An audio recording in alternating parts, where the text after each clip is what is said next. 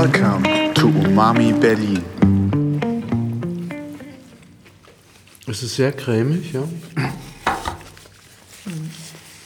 Sehr cremig und dann kommt aber schon Textur. Und Krustentier, ja, richtig? Nein?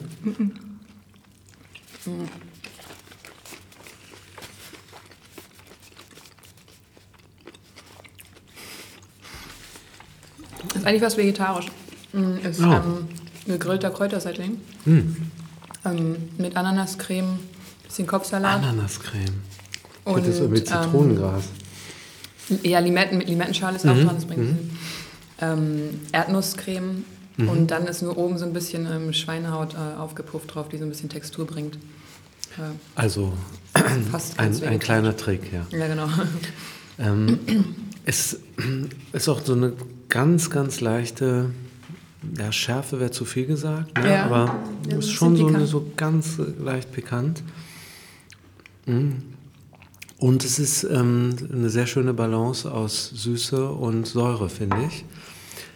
Ich weiß nicht, ob, ob eine Süße so also richtig ähm, quasi ein, äh, als eingebundene oder äh, so als Nebeneffekt, aber schon, schon da, finde ich, aber deutlich auch eine Säure. Ist der, ähm, ich bin jetzt gar nicht so gut informiert, ist das äh, Mais oder Weizenmehl? Das ist ähm, als Mais, also es Ist ist, Mais. sogar glutenfrei. ja, wow. Wir- Wirklich nur, ähm, genau, Maismehl als Taco-Tortilla. Was würdest du als typisch an diesem Gericht beschreiben für deine Küche im Allgemeinen? Ja, das ist halt. Ähm, also erstmal hat sich so ein bisschen als kleiner Gag äh, oder roter Faden dann äh, entwickelt, ähm, dass ich irgendwie immer eine Art von Taco auf der, auf der Karte habe. Das Restaurant heißt ja nun Panama. Und ähm, deswegen erwartet man ja so ein bisschen vielleicht äh, südamerikanische oder zentralamerikanische ähm, Küche, ähm, was ja nun eigentlich nicht der Fall ist, aber trotzdem haben wir ja durchaus auch mal Inspirationen daher. Und deswegen halt zum Beispiel auch eine Art von Taco, aber dann halt ähm, wieder versucht mit ähm, Produkten, die man hier irgendwo finden kann in Deutschland oder in, Europa ähm, gemacht. Und das ist halt so ein bisschen wieder diese Brücke zwischen dem, ähm, ja, den, dem Fernen, äh, das heißt der in Taco-Inspiration aus ähm, ja, äh, Süd- oder Zentralamerika, aber dann halt mit regionalen Produkten und halt auf meine Weise ähm, gewürzt. Deswegen ähm, ähm, ja, spiegelt es eigentlich ganz gut so unsere Küche wieder. Also ich kannte, kannte dieses Gericht nicht. Also ich habe es jetzt zum ersten Mal gegessen und ich würde es so beschreiben, dass es ein, ein Gericht ist im Gewande eines Tacos.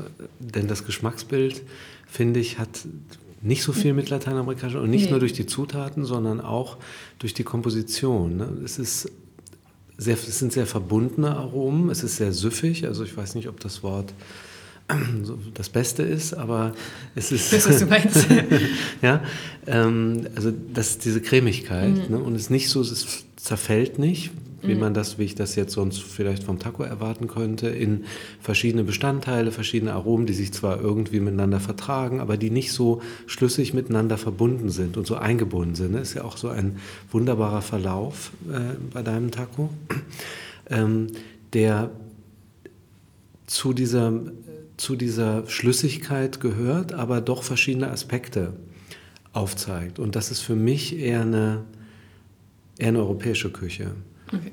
Ja, also ich meine, das ist ja, na gut, das ist dann, ähm, sieht man ja dann, dass meine Art zu kochen ist wahrscheinlich.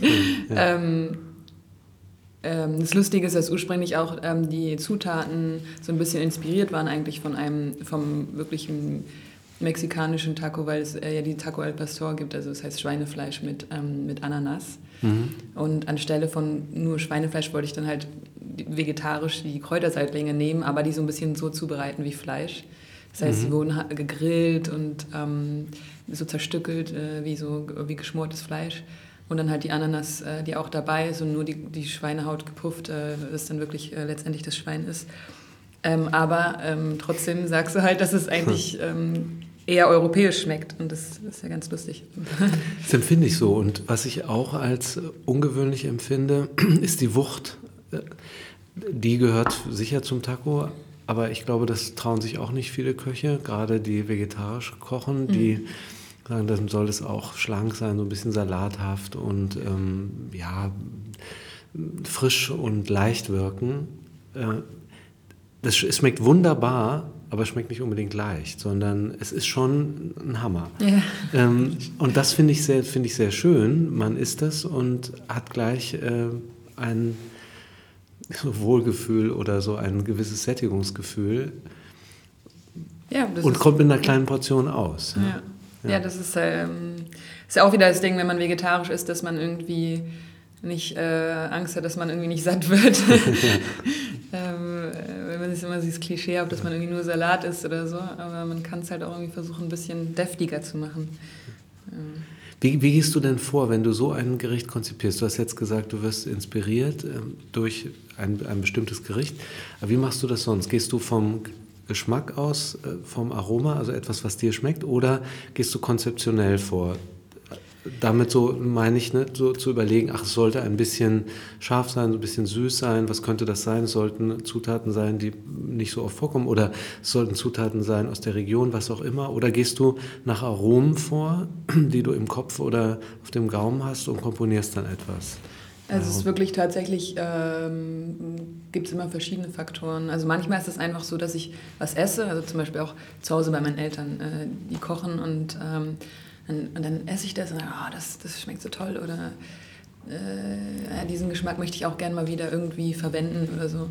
Und dann, dann, dann überlege ich halt, wie kann ich das halt hier äh, in Panama umsetzen, auf, auf unsere Weise, dass es ähm, irgendwie so ein bisschen der Küche und, und dem Restaurant entspricht.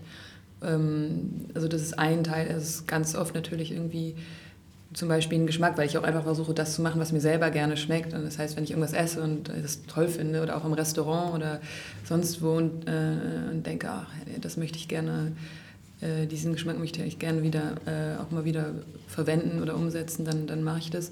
Manchmal ist es aber auch einfach ein Produkt, was man sieht, äh, weil man auf den Markt geht oder was auch immer oder ein Bild äh, davon sieht und ähm, ähm, sagt, ach, ich hätte mal Lust wieder was mit dem Produkt zu machen oder das. Ähm, irgendwie in den Mittelpunkt zu setzen oder äh, und dann gibt es wieder eine andere Inspiration, die irgendwie ähm, visuell ist, äh, dass ich irgendwie eine Farbe sehe oder keine Ahnung, eine Landschaft oder irgendwas, was mich dann wieder an irgendwas erinnert und sage, ich würde gerne irgendwie einen Teller machen, der, der so aussieht. Oder, also es sind, gibt immer verschiedene ähm, Inspirationen und manchmal ist es natürlich auch dann irgendwie ein Mix aus, äh, aus mehr als einer Inspiration die dann halt zusammenkommen. Ähm, genau. Wie ist es denn mit Inspiration durch Kollegen, beziehungsweise vielleicht sogar weniger Inspiration, sondern so eine Art negative Inspiration im Sinne von, das ist zwar großartig, aber das können wir dann nicht machen, denn wir müssen uns auch unterscheiden. Also das frage ich mich auch oft, wie die, der Wettbewerb der Kreativität hier eigentlich in der Stadt so vonstatten geht. Der ist ja doch hart. Äh, es mhm. gibt ja sehr viele Restaurants die auch in auch viele Restaurants in einer bestimmten Kategorie, so scheint es mir, das hat auch mit den, also zum Teil auch mit dem Gitmer Schnarr, glaube ich, zu mhm. tun, weil sich alles so im Ein-Sterne-Bereich und darunter, also quasi als An Anwärter, staut. Mhm. Ja? Gibt da wenig Entzerrung. Wie, wie geht das? Also was bedeuten die, die anderen Restaurants für dich? Ähm, gehst du oft essen und schaust, was die machen oder ähm, macht dir das komplett unabhängig und kriegt dann auch mal gesagt, ach so was ähnliches gibt es auch woanders und ihr wisst das gar nicht? Wie, wie ist das? Also, also erstmal, ja, wie du lange Also erstmal, ja, ich gehe äh, viel essen. Ähm, klar, weil es mir auch einfach Spaß macht, aber es ist natürlich auch wichtig, ähm, ähm, dass man sich ähm, auch dadurch halt Inspiration holt und halt sieht, was andere Leute machen. Nicht um das unbedingt zu kopieren oder genau das Gegenteil zu machen, sondern ne, weil man sich einfach auch natürlich von diesem Element auch umgeben muss, um irgendwie ähm, darin gut zu arbeiten. Also das heißt, ich ähm, gehe viel in Berlin essen, aber natürlich äh, äh auch, reise ich auch gerne extra, um irgendwie in, Restaurants auszuprobieren und so weiter. Und, ähm, Europaweit oder noch weiter? Ja, auch äh, noch weiter. Also mhm. wenn ich, mhm. ich eigentlich plane ich natürlich auch ein bisschen so meine Reisen ähm, dass äh, ich das mit, mit äh, der Gastronomie irgendwie verbinde mhm. und weil ich irgendwie gern äh, ein, ja, eine neue Kultur, eine neue ähm, Gastronomie entdecken will oder weil ich, weil ich weiß, dass äh, zum Beispiel, weil ich ähm, vor zwei Jahren oder so in San Francisco, weil ich wusste, dass da unheimlich viele Restaurants gibt. Das wollte ich gerade fragen. genau, und, ähm, und äh, habe deswegen diese Reise halt wirklich gemacht. Ähm. Und war das gut? Ja. Was war denn, was war das Beste? Also ich war sehr oft in San Francisco, aber vor, äh, also das letzte Mal ist jetzt schon ein paar Jahre her. Und es ist ja bekannt, dass die Preise dort so gestiegen sind ne, durch Silicon Valley. Es sind aber auch sehr viele im Zuge dieser, sagen wir mal, ähm, wie soll man das nennen, ähm, im Zuge dieser Geldschwemme sind sehr viele Restaurants entstanden, die sicher großartig sind und auch schon also top gerankt. Ja. Und ist das so? Ja, also ich meine, es gibt ja auch eine ganz große Range. Also das, äh, das Tolle ist ja, also es gibt natürlich unheimlich viele gute, ähm, wirklich äh, Fine Dining äh, Restaurants, aber es gibt auch ganz tolle Streetfood äh, Restaurants. Äh, Ähm, und äh, ich glaube, anscheinend war das ja auch schon immer so, so auch schon vor vielleicht diesem Silicon Valley Bo- Boom einfach, dass ähm, einmal Geograf von der Geografie her ähm, es da gute Produkte gibt. Es ist ja, Ja, eigentlich ja. ver vergleichbar mit Sü- Südfrankreich Ja. oder also so vom, äh, von, von, von Obst und Gemüse her und so weiter, was da angebaut wird. Absolut. Parallel hast du halt den, ähm, den kalten Ozean, ähm, der halt wunderbare ähm, Meeresfrüchte äh, äh, beschert und ähm, ja, dann die kulturellen Einflüsse, ne? und nicht zu eben vergessen. genau, und ne? dann die kulturellen Asiaten. Einflüsse. Ja, ja, Ja, As Ja. Asiaten, ähm, Südamerikaner. Ist halt wirklich auch so ein Melting Pot an allen möglichen ähm, Nationalitäten und das hat natürlich auch äh, zur Gastronomie da beigetragen. Und deswegen gibt es halt Ja. wirklich alles in, in, in Top. Ja, ich war, warte mal, wann war das? Das war vielleicht 2004 mag das gewesen sein, bin mir nicht ganz sicher. Also ist wirklich lange her, in einem veganen Restaurant, das hieß Ubuntu von, ähm, ich hoffe, ich spreche es richtig aus, Aaron London. Der hat jetzt auch wieder ein, ein Restaurant, ein anderes ähm, Sternrestaurant. Und das hatte damals einen Stern, veganes Restaurant. Ja, das das ist ist... Äh, ja. da, ja, das 15 ist, Jahre Ja, ja, ja. Also, das dass es das Wort da überhaupt schon gab. verwendet. ja, ja. Also du lässt dich inspirieren und kochst nicht unbedingt dann dagegen, sondern ähm, nimmst, ja, nimmst zur Kenntnis. Genau, also ich denke, das ist, ähm, also letztendlich, was man auch sagen muss, äh, noch in dem Atemzug ist natürlich, dass niemand die Welt neu erfindet. Das heißt, also man muss jetzt nicht sagen, man hat irgendwie, ähm, kocht was, was noch niemand, nie jemand gemacht hat, ne? muss man sich nicht belügen. Also, ähm, und davon, also es ist ja auch in jeder, sagen wir mal, anderen Kunst, in Anführungszeichen auch so ähm, ein Maler oder ein Musiker, der macht das auch mehr oder weniger unbewusst, dass, sich, dass er sich von anderen Sachen inspirieren Mhm, lässt und mhm. das einfach mit einfließt in seine. Dann gibt es natürlich äh, Köche, die einfach nur irgendwo was lernen oder sehen und dann einfach das nur in ihrem Restaurant nachkochen. Mhm. Das versuche ich nicht unbedingt so zu machen, ähm, weil man halt einfach im besten Fall über die Zeit, äh, über die Jahre der Erfahr äh, Erfahrung, professionellen, beruflichen Erfahrung einfach auch ähm, seinen eigenen Handschrift so ein bisschen entwickelt oder seinen eigenen Stil entwickelt, weil man halt, wie gesagt, ähm, auch sein, ja, seinen eigenen Geschmack hat und dann im besten Fall den halt mit einspielen lässt. Und ähm, deswegen ja, macht man, hoffe ich zumindest, dass ich nicht einfach nur irgendwas nachkoche, sondern, oder kann ich auch behaupten, glaube ich, dass ich irgendwas nachkoche, sondern ähm, ja, wie gesagt, mich inspirieren lasse von verschiedensten Sachen und dann ähm, einfach daraus halt mein, meine, meine eigene Handschrift entwickeln. Aber das muss man ja auch können und man muss sich trauen. Also ich bewundere das sehr, die, also die Generation jetzt oder deine Generation der Köche, die so mutig sind und so viele eigene Dinge machen. Die Köche, das ist ja gar nicht so lange her, die Berlin so als kulinarische Landschaft ähm, vielleicht nicht geprägt haben, aber die so am Anfang standen, die kamen ja alle aus der französischen ähm, Tradition. Und ähm, ist das dein Eindruck? Nein, das die kamen alle aus der französischen äh, Tradition, also aus der klassischen Küche ähm, und haben dann, sagen wir mal, minimal oder sehr sanft und behutsam diese Klassiker so anverwandelt oder mal auch mit regionalen Produkten gekocht, so etwas zum Teil aber auch nicht, da wurde alles eingeflogen äh, und haben so auch eigentlich eine Karriere äh, bestritten, wenn man so will, mit, und sind quasi innerhalb eines Kanons geblieben und haben sich aber nie so richtig als Person herausgetraut. spreche jetzt nicht unbedingt nur von Berlin. Ja. Und das frage ich mich sowieso generell, wo geht's mit der oder wo bleibt die französische Küche? Was würdest du da sagen? Hat die überhaupt noch einen Platz? Also in Berlin finde ich das schon auffällig. Klar gibt es eine Prägung, also es gibt vielleicht eine Ausbildung, aber diese Traditionen, die über Jahrzehnte sehr stark das äh, Europa bestimmt haben, vielleicht außerhalb Italiens und Spaniens, wo bleiben die und was, was passiert damit? Du bedienst dich ja auch aus der ganzen Welt. Also du hast zwar deine klassische Ausbildung, du hast ja in Frankreich ähm, ja. gelernt, ja. Aber du ähm, hast auch alles zur Verfügung und setzt es auch ein. Und andere machen das ja noch radikaler. Die haben vielleicht nicht mal diese, wirklich mhm. dieses klassische Fundament und legen auch los und es sind auch gute mhm. Resultate.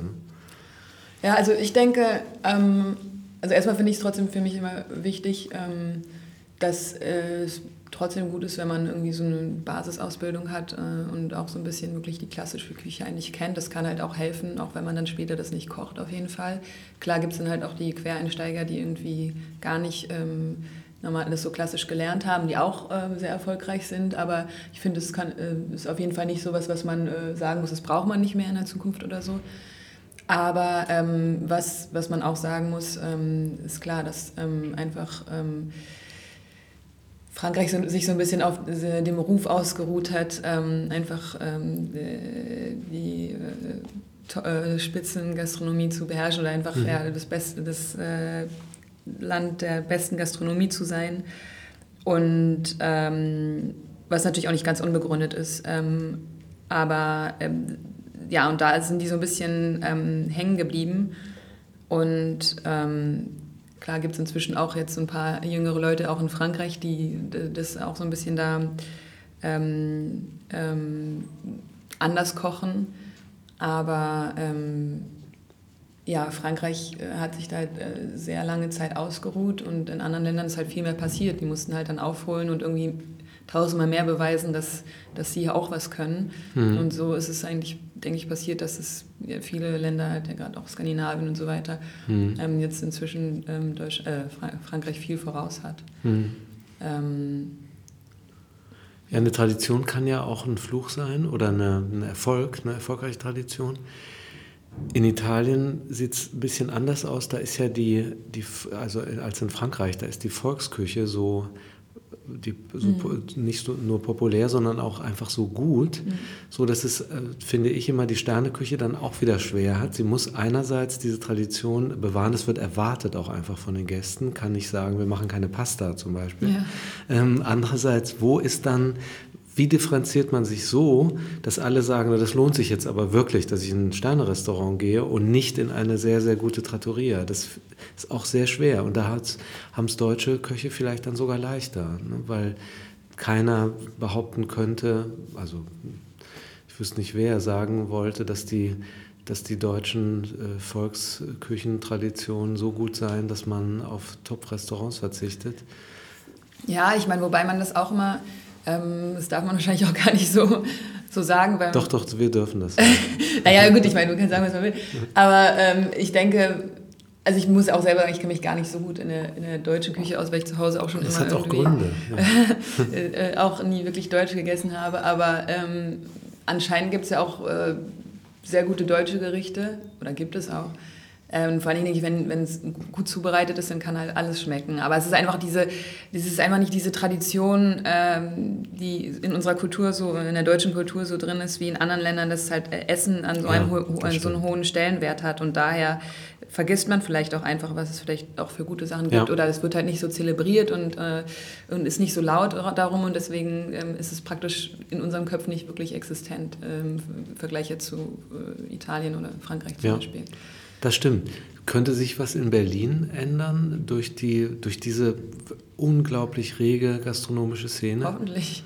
Also es ist ja auch so, ähm, das, äh, das, Traurige ist ja, dass es anscheinend ja irgendwie, glaube ich, in Berlin am ähm, Anfang des letzten Jahrhunderts ja eigentlich schon äh, kulinarisch auch irgendwie was zu bieten hatte. Und, ähm, und dann natürlich durch den Ersten und Zweiten Weltkrieg und dann auch durch die Mauer ähm, da sehr viel verloren gegangen ist und sich mhm. nicht weiterentwickelt hat, sondern eher halt zurückentwickelt hat. Und einfach wirklich da stehen geblieben ist und ähm, andere Länder oder Regionen sich halt äh, sehr viel weiterentwickelt haben. Das ist halt traurig, weil man sonst vielleicht wo ganz anders stünde. Und ähm, ja, im besten Fall ähm, holen wir das jetzt irgendwie so ein bisschen auf. Das wird halt auch noch äh, wahrscheinlich Jahrzehnte dauern. Und das Wichtigste ist, glaube ich, einfach auch wirklich ähm, die, ähm, so ein bisschen umdenken oder auch ähm, einfach äh, das Essen an einen anderen Stellenwert zu, zu geben, als es ähm, hat, weil das Problem ja auch ist, die Deutschen ähm, geben nicht gerne viel Geld für Essen aus und ähm, es ist einfach nicht so wichtig für die und das, dieses, das muss sich halt erstmal irgendwie in den Köpfen ändern, damit sich wirklich auch da viel ähm, auch in der Gastronomie dann ändern kann, dass man auch die vernünftige Preise verlangen kann, zum Beispiel für das, das Essen, was man bietet. Ähm, das hat ja auch alles seinen Preis und ähm, das ist in Berlin leider ja noch so, dass viele Leute einfach nur ähm, schnell und günstig essen wollen. Ja. Aber man sieht halt auch schon, dass sich über die letzten Jahre schon ein bisschen was verändert und verbessert hat. Mhm. Ja, Preisniveau, das ist so eine Sache. Allerdings wird ja auch oder es gibt durchaus Angebote auch im niedrigen Preis- oder auch gastronomischen Segment, die sich sehen lassen können mittlerweile. Ja. Das ist nicht nur Currywurst.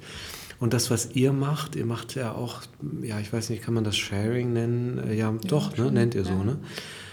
Und jedenfalls, auch wenn es ein wunderschöner Ort ist, ähm, die, ähm, das Panama, ist es, aber hat es doch auch so was Casual-haftes. Und ja, das, das ist, hat sich ja auch im Grunde durchgesetzt fast. Ne? Ja. Mein Eindruck ist, dass es immer weniger Restaurants gibt, die so also ein feines Restaurant so im, im alten Verständnis sind, immer mehr Casual. Mhm. Hat das damit zu tun, dass man Leute erreichen will oder ist das, hat das eher mit äh, überhaupt Lifestyle zu tun? Also ich denke, ähm ganz äh, speziell aufs Panama bezogen ist klar, dass ähm, es einfach ein großes Restaurant ist, ähm, was gefüllt werden sollte. Ähm, aber für mich persönlich ist es auch irgendwie so ein bisschen äh, die Zukunft, weil ich einfach denke, dass ähm, wieder auch äh, die Brücke zum klassisch französischen spannt. Äh, äh, man, man, ich glaube nicht, dass die Menschen immer unbedingt dieses ganze Fine Dining Gehabe haben wollen. Selbst wenn man das Geld hat, jeden Tag äh, Sterne, ins Sterne, in Sternrestaurants zu gehen, ähm, will man das ja nicht unbedingt. Man will nicht die ganze Zeit irgendwie einen Kellner im Nacken haben und, ähm, und, ähm, und sich zu viel Gedanken machen, vielleicht auch mhm. über das, was man isst. Oder man, letztendlich geht es ja beim Essen um, auch darum, dass es einfach, dass man klar Nahrung zu sich nimmt und irgendwie mit ähm, einer oder mehreren Personen vielleicht einen schönen Abend hat.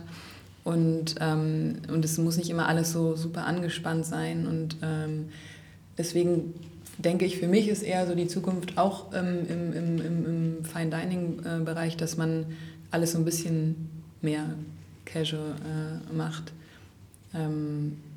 Weil ich einfach glaube, also ich persönlich habe nicht unbedingt darauf immer Lust und ich glaube auch einfach, die meisten Menschen haben darauf nicht immer Lust. Äh, ja. Hm.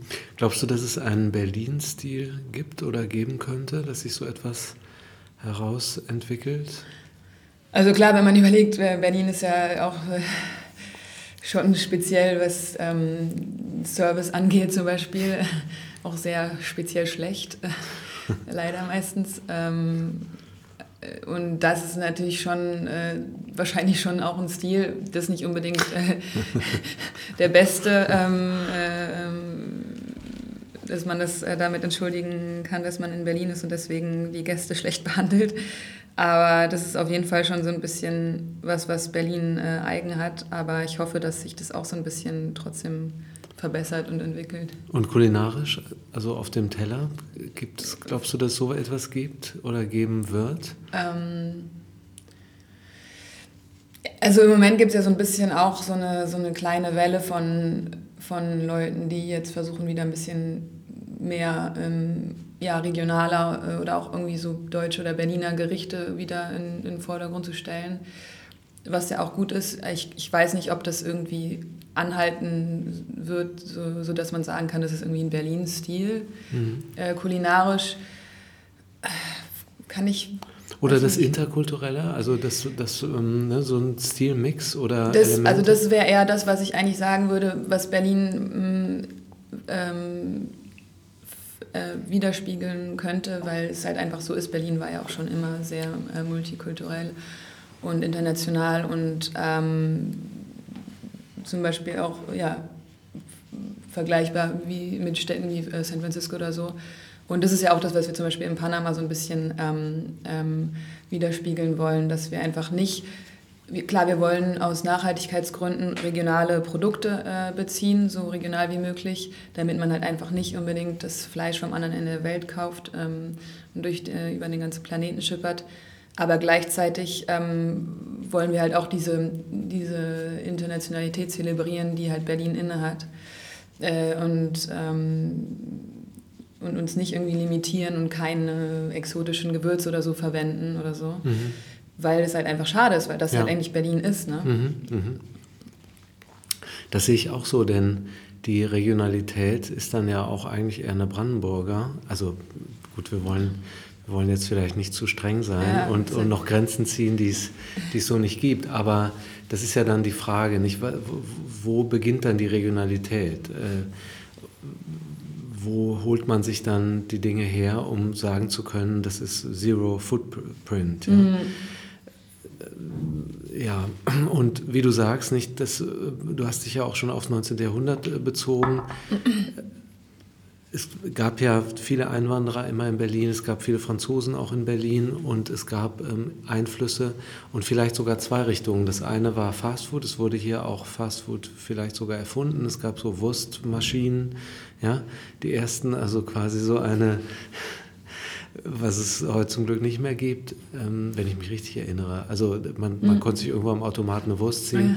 Also damit wurde experimentiert und andererseits gab es diesen nicht unbedingt Stilmix, aber es gab eben viele Einflüsse, vor allem aus Frankreich, äh, auch im Fine Dining Bereich, wie vielleicht auch in anderen Städten und Ländern, aber Berlin war da immer sehr offen. Und wenn das die Küche von heute auch widerspiegelt, nämlich das Simple einerseits oder das ähm, das Direkte vielleicht, das auch Emotionale und Direkte und Unmittelbare und andererseits diese Interkulturalität, dann glaube ich, wäre das etwas, was Berlin sehr entspräche. Ja, ja.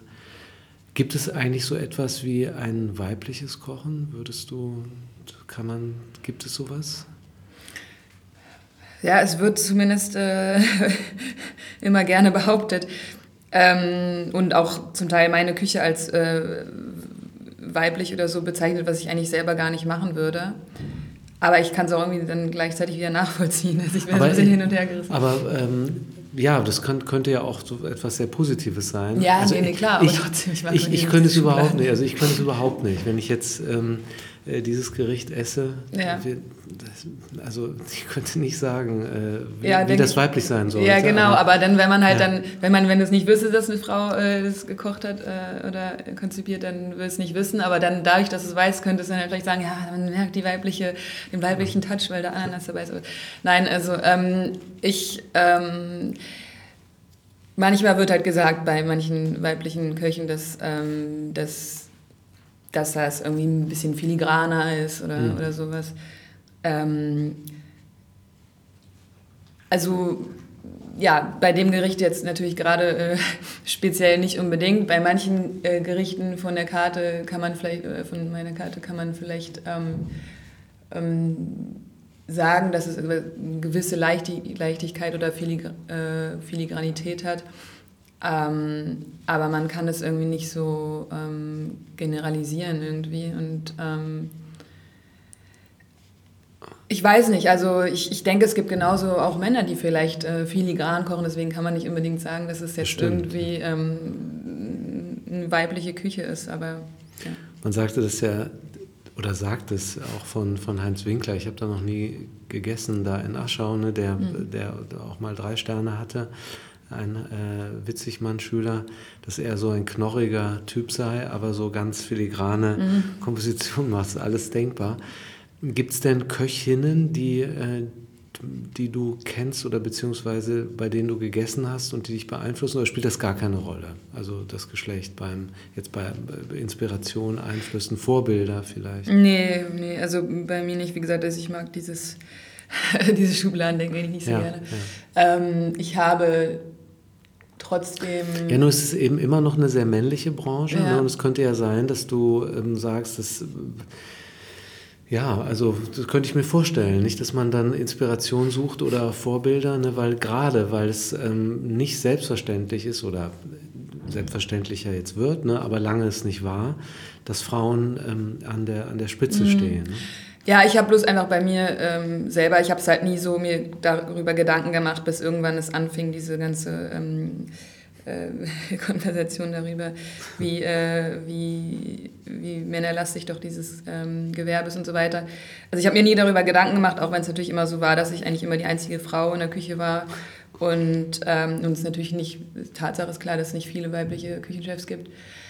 Ähm, das Lustige war mein erstes Praktikum in meiner ähm, Kochschule, wollte ich erst ähm, bei Anne-Sophie Pieck machen ähm, oder hatte überlegt, ob ich es da mache und dann hatte mir die Schuldirektorin davon abgeraten, weil sie ja meinte, es ist immer nicht so gut, äh, Frauen mit Frauen und so. äh, und so Das ist es ja nicht zustande. Klischee. ja, ja, aber es ist ja halt auch nicht unrecht. Das ist ja nicht zustande gekommen, worüber ich auch nicht äh, traurig bin. Und ähm, ähm, und im Nachhinein habe ich auch gehört, dass es äh, gut so war. Auf jeden Fall ähm, hat mich das eigentlich nie wirklich ähm, so dann interessiert, dass ich gesagt habe, oh, ich muss da unbedingt essen gehen oder irgendwas, weil das eine Frau ist. Und, und jetzt ähm, dieses Jahr habe ich ähm, gesagt, okay, ich muss es jetzt auch einfach mal machen. Ich habe da ja auch in, der Nähe gewohnt äh, und habe es nie geschafft irgendwie. Ich muss wenigstens einmal da gewesen sein, um halt auch mal mir selber ein Bild zu machen. Und dann war ich diesen Sommer da ähm, bei Anne-Sophie Pieck mit meinen Eltern und da kann man, da kann man halt auch wieder behaupten, oder gibt es bestimmt viele, die natürlich sagen, ja, es ist eine sehr weibliche ähm, Küche und, ähm, und so weiter und so fort. Ähm, ich fand es alles sehr süß, also mir war es alles viel zu süß, und, aber das kann, hätte natürlich auch genauso gut ein Mann sein können. Mhm, Also, genau, aber es ist jetzt nicht so, dass ich unbedingt sage, ah, ich muss jetzt bei Frauen essen gehen, weil es Frauen sind, oder im Gegenteil. Eigentlich. Wie ist was, was mich noch ähm, interessiert im Hinblick auf die Konzeption und Unterscheidbarkeit von Gerichten? Wie ist es mit der sogenannten, oder wie nennt man das, Instagrammable, also der, der Darstellbarkeit oder der, der Eignung zur visuellen Darstellung? Du, du hast gesagt, du bist nicht auf Social Media, jetzt privat Mhm. quasi. Aber es spielt ja doch eine große Rolle, ne, die Verbreitung von Fotos.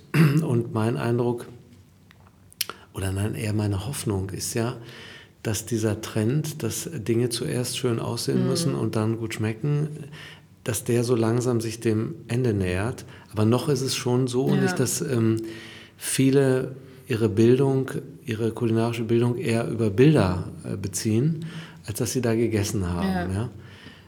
Wie siehst du das? Welche, welche Rolle spielt das und welche Rolle spielt es für dich? Ähm, du weißt ja, dass die Gäste die, die Speisen fotografieren. Ich habe jetzt mal hab natürlich den Teller auch fotografiert Mhm. Ja. und, auch gleich, und auch gleich gepostet.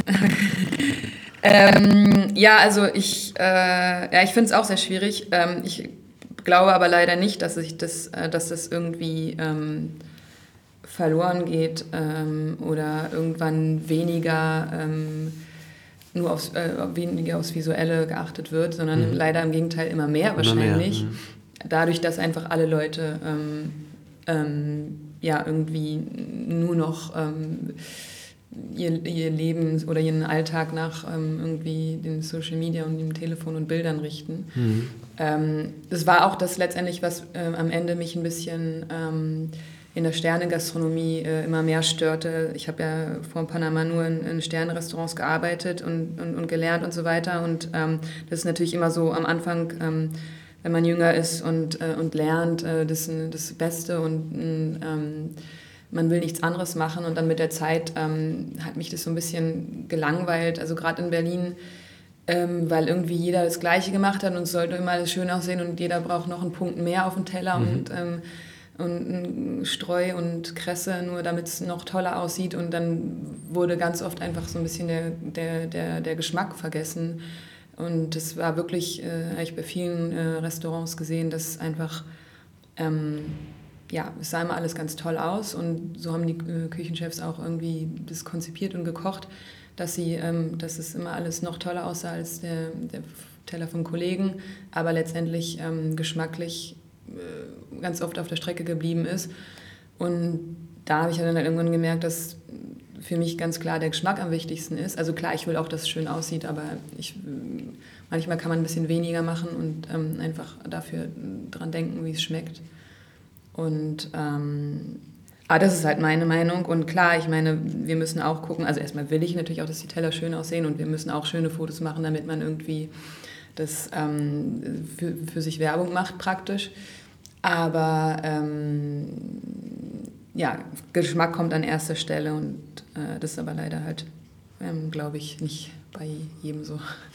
Aber das, was du sagst von den, von den Tupfern, das hat ja auch mit damit zu tun, dass Teller so aufgebaut werden müssen, also so habe ich das immer empfunden, dass man alle Bestandteile sieht. Die sind ja zum Teil auch, haben die ja eine hohe Fertigungstiefe. Ja? Also man hat sehr hart gearbeitet um, um diese ähm, Elemente mhm. herzustellen. Das heißt, sie werden dann auch ausgestellt. Und das bedeutet so ein Nebeneinander auf dem Teller und so ein Taco, wie du ihn gemacht hast, ist ja ein, ist ein geschichtetes mhm. Gericht. Das heißt, da sieht man dann auch nicht alles auf den ersten Blick.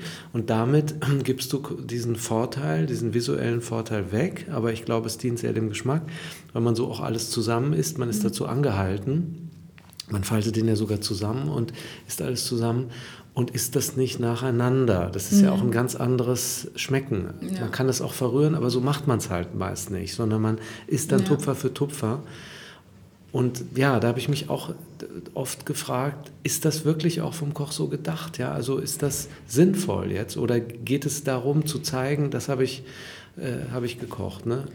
Ja. Genau, ja, das ist ja dann meistens auch, dass man dann doch trotzdem sagt, ja, es muss alles zusammengegessen werden, ja. damit man halt den wirklich äh, den gesamten. Äh, das heißt, man braucht eine Anleitung. Ja, ja, genau. Ja, ähm, ja also klar geht es äh, vor allen Dingen ums Visuelle, wenn man, wenn man so anrichtet. Ja. Aber das macht ihr nicht und äh, habt da auch keinen Druck, sondern sagt, ähm, für euch gilt, es muss gefallen, es muss auf der Linie sein, auf eurer Linie sein und wenn es dann nicht so aussieht, wie es aussehen könnte oder wie es bei anderen aussieht, dann ist auch okay. Naja, also soll, wie gesagt, das soll ja trotzdem schon schön aussehen und ich glaube, äh, äh, sieht auch irgendwie ansprechend aus. Aber es ist halt natürlich eine andere Küche als ähm, diese klassische Sterneküche mit dem äh, gepunkteten und ähm, ja.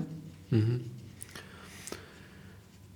Ja, Sterneküche muss man halt sehen, ähm, wie, wie es hier weitergeht. Du bist jetzt Aufsteigerin des Jahres bei den mhm. Meisterköchen. Hat sich dadurch was verändert, also in dem, was die Gäste betrifft? Ich weiß nicht, muss man, glaube ich, dann langfristig sehen. Und, ähm, Im besten Fall haben wir dadurch ein bisschen mehr Gäste, wenn man ein bisschen mehr Aufmerksamkeit hat. Ähm, ich weiß nicht, ob wir ähm, dadurch andere Gäste haben die äh, eventuell ähm, vielleicht auch andere Erwartungen haben. Das konnte ich jetzt noch nicht so wirklich ähm, erkennen. Aber es ist ja positiv, ne? Ja, ist auf ja. jeden Fall nicht, äh, nicht negativ. ja, sehr schön. Ich glaube, ich